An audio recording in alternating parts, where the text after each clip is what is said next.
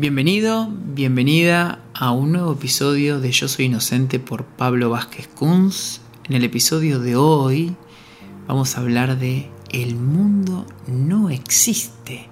El mundo no existe, dice un curso de milagros. Y este es el pensamiento básico del curso, es el pensamiento básico que el curso quiere enseñar, quiere transmitir, aunque la mayoría de las personas no están interesadas en esta enseñanza radical y muchas abandonan el curso, incluso se enojan con el curso, lo denigran, lo critican. En mi experiencia como terapeuta les puedo decir que las personas aman el mundo.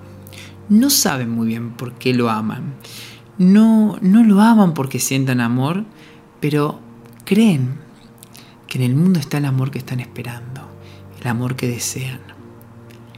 Aunque el mundo les ofrece contratiempos constantemente, suceden cosas malas, pero las personas se conforman con que no pasen cosas muy malas. Tienen la idea de que pueden soportar hasta el día que llegue el amor que están esperando.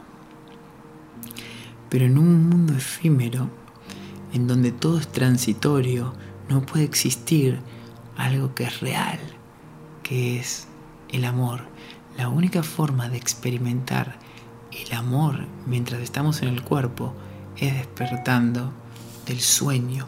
Solo cuando despertamos del sueño, cuando reconocemos que el mundo no existe como lo creemos, es ahí donde nosotros podemos empezar a experimentar aquello que estamos buscando, que es amor, que es paz, que es inocencia. ¿Cómo logramos ese entendimiento? Deshaciendo el ego dejando que el Espíritu Santo nos guíe a través de la práctica del perdón y dejando que la mente inocente se vaya apoderando de nuestra mente y así vamos enfocándonos más en la mente inocente, en la mente de la conciencia, que en la mente que cree en la separación, en el yo confundido. El curso te va conduciendo poco a poco a despertar. Si practicas el curso de milagros, vas a darte cuenta que lo que antes te pesaba, lo que antes era traumático, dramático, empieza a perder fuerza. Cuando uno se da cuenta que está soñando, inmediatamente se, siente en paz. Y cuando te das cuenta que todo lo que te pase lo podés perdonar, más confiado, más seguro y más en paz te vas sintiendo, te empezás a, a relajar. Porque la verdadera paz es la paz mental. No, no, no hay otra paz. Y es, muy curioso cómo seguimos buscando paz donde nunca la vamos a encontrar, que es afuera de nosotros mismos. Para esto, para lograr esta paz, para deshacer el sueño, hay que practicar los tres pasos del perdón. Entonces, como me pidieron del episodio anterior que repasemos los pasos del perdón, tres pasos del perdón, el primer paso es donde nos damos cuenta que afuera no está la causa de nuestro sufrimiento y nos detenemos ante la reacción, ante esa conducta agresiva, esa conducta de ir hacia afuera, nos detenemos.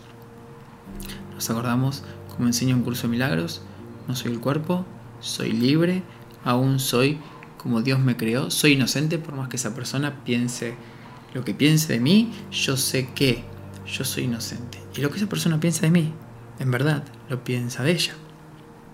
Y ahí entramos en el segundo paso del perdón, que implica entender que lo que estamos viviendo no es verdad y no está separado de nosotros. Es una ilusión que a la vez la estamos creando nosotros. Estamos dos veces separados de la verdad.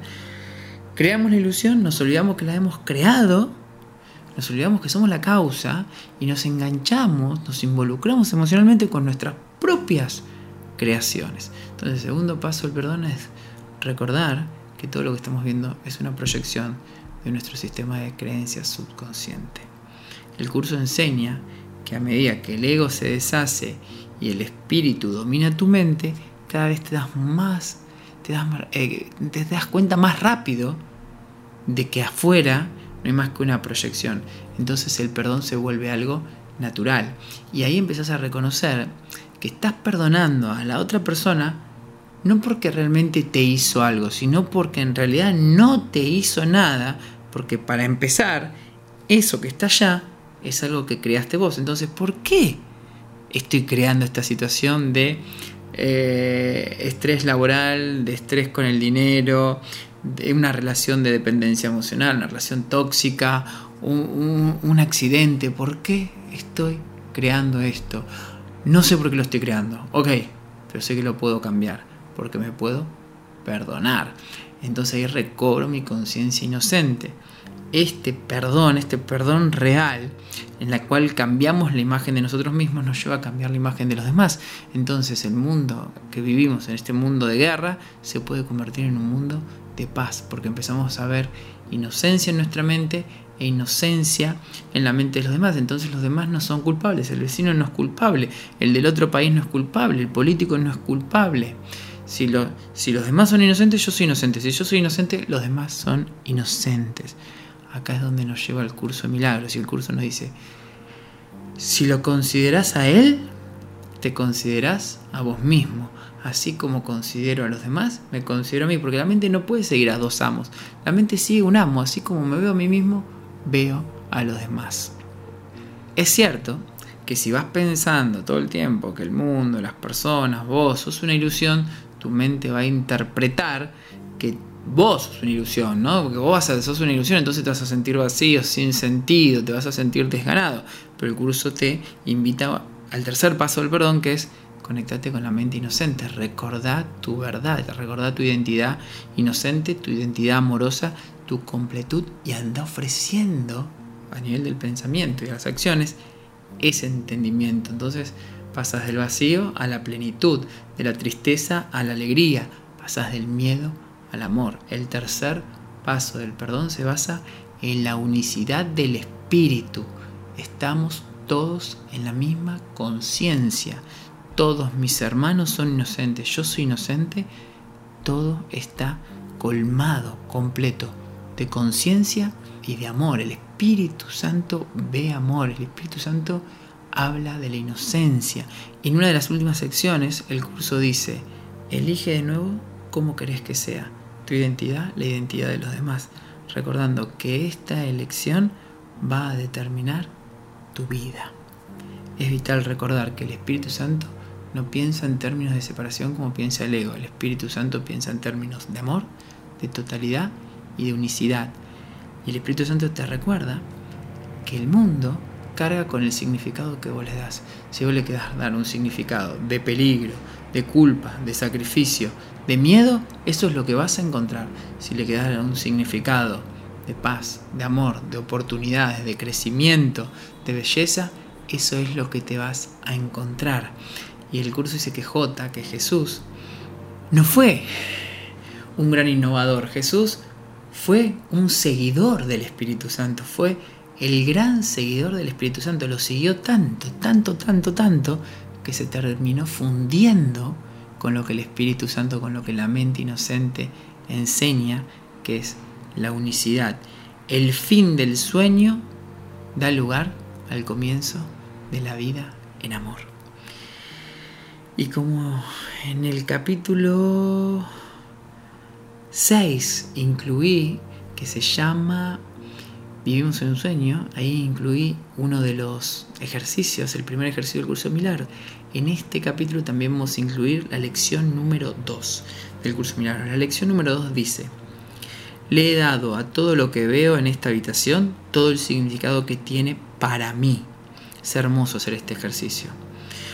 Porque empezás a observar todo lo que hay en tu habitación y todo objeto, toda persona, todo tiene todo el significado que tiene para vos, no al real. Porque en realidad no significa nada más que tu interpretación de lo que significa. Y así hacemos con el mundo, dice el libro. Los ejercicios que se deben llevar a cabo con esta idea son iguales a los de la primera lección. Comienza con las cosas que están cerca de ti y aplica la idea a cualquier cosa en la que tu mirada se pose. Extiende luego tu campo visual, gira la cabeza de modo que puedas incluir lo que se encuentre a ambos lados de ti. Si es posible, da la vuelta y aplica la idea a lo que se encuentre detrás de ti. Sé tan imparcial como puedas al seleccionar los objetos a los que vas a aplicar la idea. No te concentres en nada en particular, ni trates de incluir todo lo que veas en una zona determinada, ya que eso causaría tensión. Entonces voy observando Al monitor le di todo el significado que tiene para mí. Al micrófono le di todo el significado que tiene para mí. A la cámara le di todo el significado que tiene para mí. Entonces me empiezo a dar cuenta subconscientemente que yo estoy llenando el vacío de la conciencia, el vacío que hay en esta ilusión. Yo estoy llenando el mundo. ¿De qué estás llenando al mundo? Esa es la pregunta que te dejo. Nos vemos en el próximo episodio.